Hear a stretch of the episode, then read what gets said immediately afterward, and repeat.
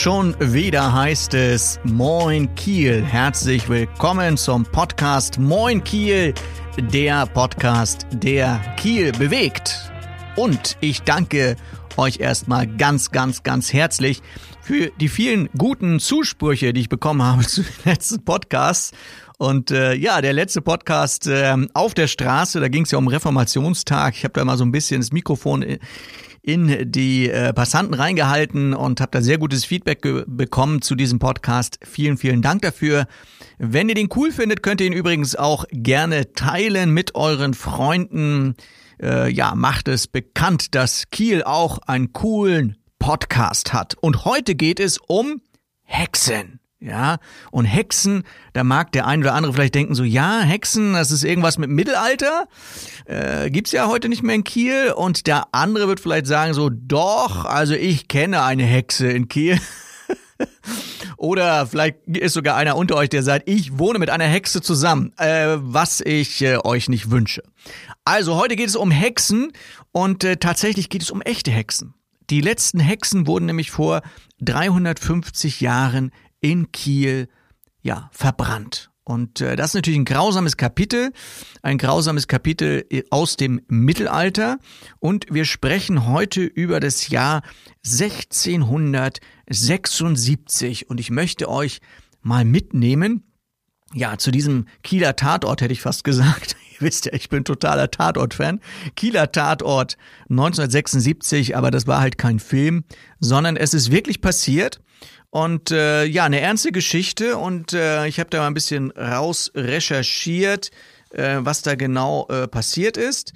Und äh, ja, vielen Dank an Gerald Kroll, Kulturjournalist, der da äh, zu diesem Thema auch, glaube ich, promoviert hat und äh, ganz viel äh, Vorarbeit geleistet hat. Ja, was ist da passiert im Jahre 1676? Es gibt ein Stadtprotokoll und in diesem Stadtprotokoll äh, erscheint ein Mädchen und äh, man liest dort im Altdeutsch ein Mädchen namens Bräzen, ja. Und äh, sie äh, hat davon gesprochen, dass ihre Stiefmutter äh, gottlose Sachen treiben würde äh, auf dem düsteren Berg und zwei Monate später werden zwei Hexen verbrannt. Also Hexen gab es übrigens nicht nur weibliche, sondern auch männliche, werden wir nachher gleich sehen, was da passiert ist. Und äh, es gibt tatsächlich in den Archiven, gibt es äh, eine, kann man diesen zeitlichen Verlauf, was da 1676 passiert ist, sehr gut nachverfolgen, nachvollziehen.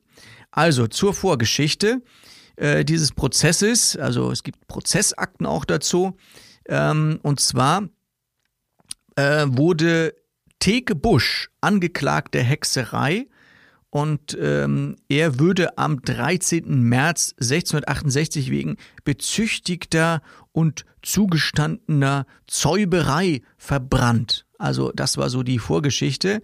Und jetzt passiert Folgendes. Am Dienstag, den 25. April 1676, Ah, meine Brille. Ich habe eine neue Brille. Muss ich immer so ein bisschen gucken, ne? Hier so. Verrutscht mir manchmal der Text. Also, am Dienstag, den 25. April 1976, äh, werden der Kieler Syndikus Hennings, was also damals sowas wie ein Rechtsanwalt war, und der Ratsherr Petzold, ähm, ja, werden auf das Böker Gut äh, gerufen. Ähm, laut Protokoll gibt es da ein Mädchen namens Brätzen, also Anje Brätzen heißt sie.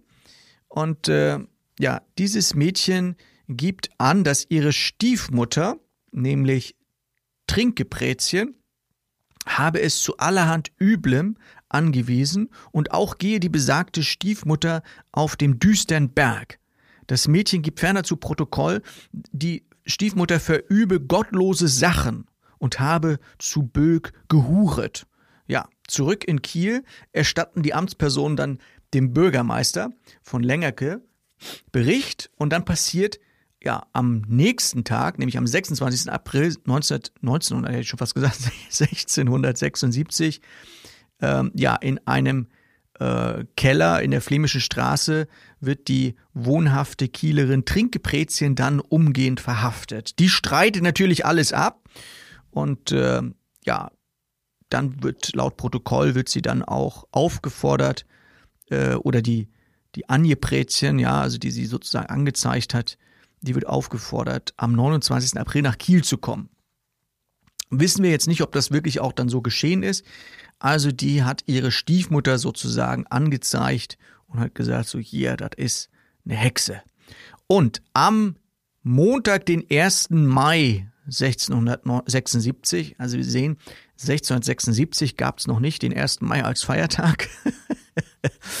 ähm, ja, wurde ein offizielles Verfahren eingeleitet gegen Trinke Prätchen und sie wurde vom Stadtgefängnis in der Weste wurde sie dann in die Büttelei in der Haasstraße verlegt und äh, dort in dem stark abgeschirmten Turm im Folterkam äh, in der Folterkammer dann sozusagen gefoltert. Das war früher so üblich, ja. Also gab es keine Befragung, so wie es heute gibt bei der Polizei oder so, sondern da kam man einfach in die Folterkammer. Ne?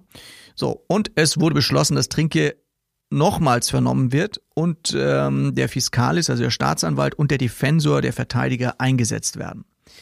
Das war am Montag, den 1. Mai. Und dann kann man davon ausgehen, dass sie dann über einige Wochen gefoltert wurde und am 19. Juni 1676, am 19. Juni 1676 ähm, erstatten dann die Rechtsbeistände äh, Bericht, Trinkje sei wiederholt gefoltert worden und inzwischen sei sicher, dass sie sich mit dem Teufel eingelassen habe und Blasphemie begangen habe, Oblate missbraucht habe und die Stieftochter zur Hexerei angestiftet habe. Außerdem habe Trinkje ähm, ausgesagt, mit ihrem Vater Hinrich Busch auf dem Hexentanz gewesen zu sein. Busch sei ihr Lehrmeister gewesen.